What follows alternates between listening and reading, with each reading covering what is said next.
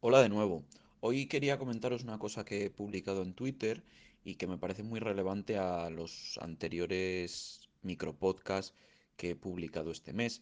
Y es que definitivamente voy a hacer el esfuerzo de pausar mi actividad en Facebook al menos durante un mes con la intención de borrar la cuenta.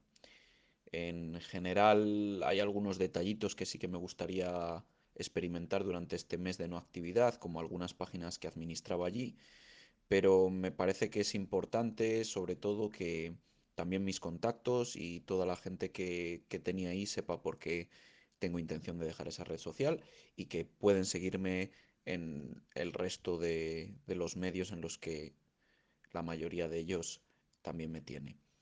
Eh, nada más, simplemente este un mensaje rápido. Os enlazo el tweet también con, con los enlaces que están muy relacionados a los que ya había publicado anteriormente.